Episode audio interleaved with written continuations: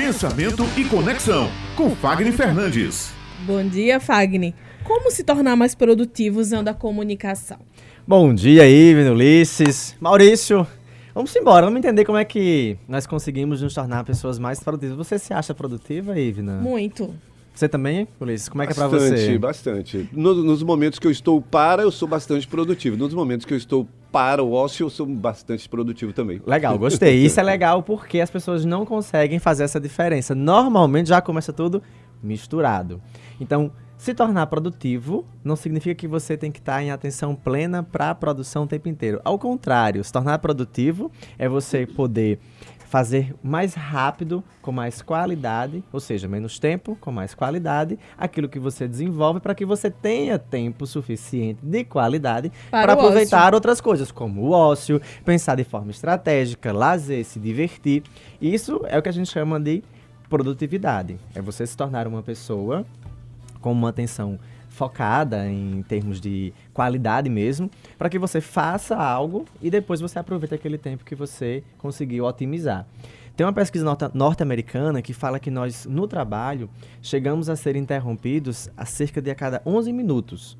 E levamos em torno de 25 a 27 minutos para poder recuperar seu foco de atenção. Então imagina, se você começar a somar tudo isso ao longo do dia, quantas horas de fato você tem ali de produtividade? E aí você termina um dia cansado, exaustivo e olha para a sua agenda de ações e fala: "Nossa, não tem tudo aqui que eu deveria ter feito hoje.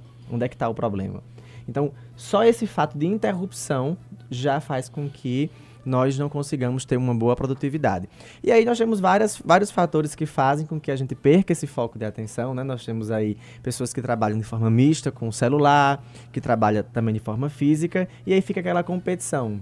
E agora? Então, a cada mensagem que chegar, ou a cada bloco de mensagens que chegar, você parar o que você está fazendo para ir responder, visualizar, enfim, você já tem uma quebra de atenção. E para você voltar, leva-se um tempo. Fora que temos ainda os nossos colegas né, que fazem uma pergunta, tiram uma brincadeira, enche um pouquinho a paciência. Então, tudo isso faz com que a gente perca o nosso ritmo de produtividade. Então, por isso que muitas pesquisas falam para investir em ambiente, para que você se sinta confortável. Bom, mas o que, é que a comunicação tem a ver com tudo isso? Vou falar para vocês quatro coisas que fazem com que nós percamos o nosso foco, nossa atenção e nos fazem ser menos produtivos e ter um dia exaustivo. Primeira coisa, Maurício, reclamação. O psiquiatra Phil Schutz e o, o psicoterapeuta Michels explicam o seguinte: que o ideal é que você tenha uma comunicação positiva. Se você passa a maior parte do seu dia reclamando, você coloca sua atenção naquilo que você não quer fazer ou que você precisa fazer e vai fazer de forma mais dramática. E aí você desprende mais energia. O nosso corpo, que já é viciado em cortisol, aumenta essa produtividade e faz com que você perca sua criatividade, sua desenvoltura, seu senso de humor e, consequentemente, baixa o seu rendimento. Você chega ao final do dia como se tivesse carregado o dobro do peso sobre aquilo que você estava fazendo. Então, primeira coisa que a gente precisa entender é: eu passo o meu dia reclamando ou eu posso trazer um foco para aquilo que eu vou ter que fazer e aí vou desenrolar? Nós falamos muito assim no mundo do empreendedorismo. Faça aquilo que você gosta, faça aquilo que você ama. Só que nós precisamos entender que nas relações que nós amamos também tem partes que nós não gostamos e não precisamos são só flores, né? saber lidar com esses dissabores, né, Ivna? Então, uhum. tem momentos que eu preciso entender que eu vou ter que fazer algumas coisas que eu não gosto, não morro de amor, mas que são essenciais para que eu desenvolva o meu dia e a minha produtividade. Então, não reclama. Ao contrário disso, o que é que eu preciso fazer? O que é que vai ser uma prioridade para mim? Começar por aquilo que eu domino menos, que eu não gosto, ou eu já posso começar de cara e ao longo do dia eu vou desenrolando. Cada um vai ter o seu jeito de se ajustar. Uma outra coisa importante é a multitarefa. E aí tem uma frase que eu acho fantástico. Tem gente, Ulisses, que gosta, de, que quer assoviar e chupar cana ao mesmo tempo. Você acha que é possível um negócio desse? Não eu dá. Nunca né? vi. Não dá, né? Mas tem gente tentando. Mas tem gente tentando. Então o que é que acontece? Tem muita gente que pensa numa coisa, fala em outra e age de uma outra forma. Vê que loucura. Então, ser multitarefa não é dessa forma. Tem até algumas imagens que mostram mulheres ou homens com várias mãos, como o povo, né, cheio de ações. Ser multitarefa é você ter uma, uma pessoa capaz de realizar múltiplas funções, mas nunca ao mesmo tempo. Vai dar muita confusão. Então, se você é uma pessoa que precisa ter uma agenda complexa. O que é uma agenda complexa? Você tem vários locais para visitar ou várias pessoas para atender, que são várias ações diferentes, distintas.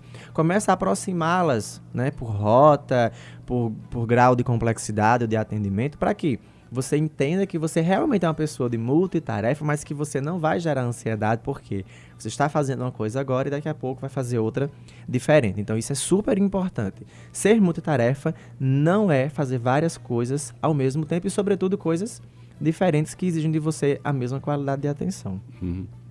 Um outro ponto importante é a questão do estresse. Então, os pesquisadores falam muito sobre os momentos em que nós noticiamos as coisas para os nossos colaboradores ou para as pessoas que estão no nosso entorno. Então, o momento da, da, da gente trazer uma boa notícia ou uma má notícia. Existe um momento para isso? Claro, porque se as pessoas estão em produtividade e aquela notícia não vai contribuir, ela pode aguardar para que seja lançada no momento oportuno e as pessoas possam usar aquela notícia a seu favor, ao invés de gerar preocupação. Eu não sei vocês, mas eu não consigo produzir com qualidade preocupado, né? É muito complicado. Então a gente precisa ter essa percepção da nossa, das notícias que chegam até nós. Então, ah, nós queremos estar conectados em tempo real, queremos saber de tudo a todo tempo o quanto disso realmente é benéfico para a nossa saúde mental, para a nossa saúde emocional e, sobretudo, para a nossa produtividade, né? Afinal, nós precisamos produzir, ganhar dinheiro e tirar o país de onde nós estamos. Tem, tem uma figura de linguagem sobre isso, que é você trabalhar com a espada na cabeça. Como é que você pode trabalhar, produzir e, e render com essa sensação de ter uma espada na sua cabeça? Justo, não rola, né? Não, não funciona. Então, tem muita empresa ainda que acha que essa pressão negativa ajuda. E, na verdade, não, não faz sentido. Uma outra coisa interessante é o cansaço a fadiga. E nós percebemos isso na nossa comunicação por uma, por uma olheira na nossa face, por uma expressão facial mais caída. Percebemos na nossa voz, as, as pessoas dizem assim: Nossa, você está com a voz mais cansada. Eu ouvi isso ontem à noite. Está com a voz mais cansada. O que é uma voz mais cansada? Uma voz mais soprosa, com menos intensidade, com menos força. Isso faz com que a pessoa não sinta aquela sua energia e, consequentemente, não gere o entusiasmo necessário nas outras pessoas. E no mundo que nós vivemos hoje, saber engajar é extremamente necessário.